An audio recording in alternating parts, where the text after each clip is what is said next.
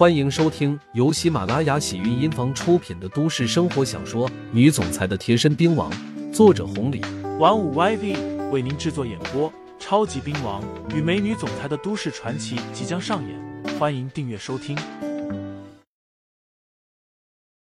第六十四章，长得好看，懂得又多。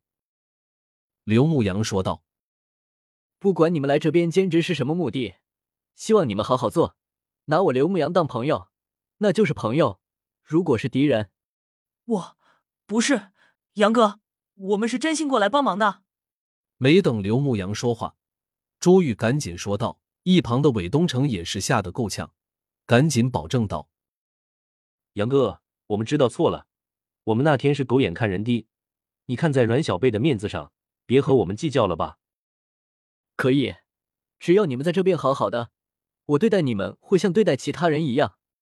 刘牧阳转身离开，到了楼道口的时候，再次说道：“还有，昨天晚上的事情不要说出去，我不希望太多人知道。”朱玉和韦东城脸色一白，赶紧点头。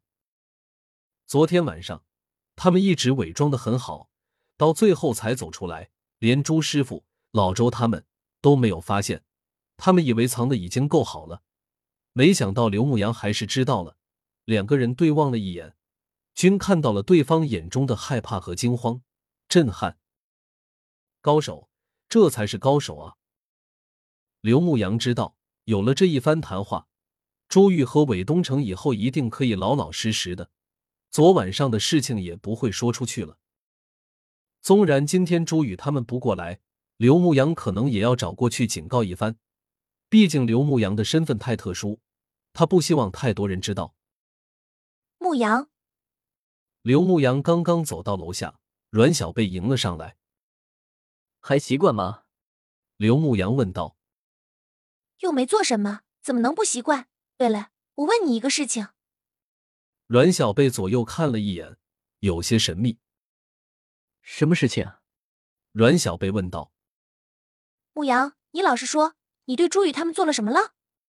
他们为什么要过来兼职？还这么怕你？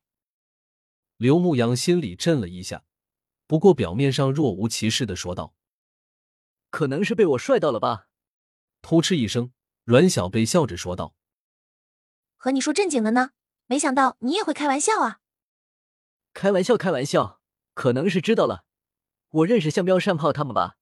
毕竟昨天彪哥他们都在店里。”“哦，这就怪不得了。”阮小贝嘀咕了一声，然后说道。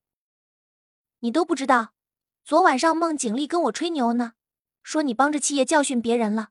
那人是个大高手，连朱宇的爸爸都不是对手，还有其他几个人，结果被你打败了，绘声绘色的，跟说电影似的，笑死我了。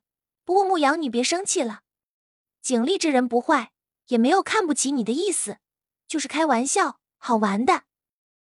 我知道啊，也不会生气的。现在他们在这边上班。都是同事了，大家以后相处的时间还久着呢。我又不是那种小气的人，这才对嘛！牧阳，你太棒了！不聊了，我要去帮着二姐了。看着阮小贝走远了，刘牧阳这才松了口气。这个孟景丽还真是个大嘴巴。既然自己警告了朱宇他们，朱宇一定会传道。希望孟景丽不要到处说的太多吧。傍晚时分，大学放学了。一些公司也下班了，无数的学生、白领，还有那些无业游民，朝着这边涌了过来。自打念旧开业后，试营业免费三天，这是第一天正式营业。对于念旧来说，是一个全新的开始。虽说今天不是礼拜天，崔二姐还是很看重的。服务员还有保安全都站在了大厅，开门之前。崔二姐对他们进行了一番培训。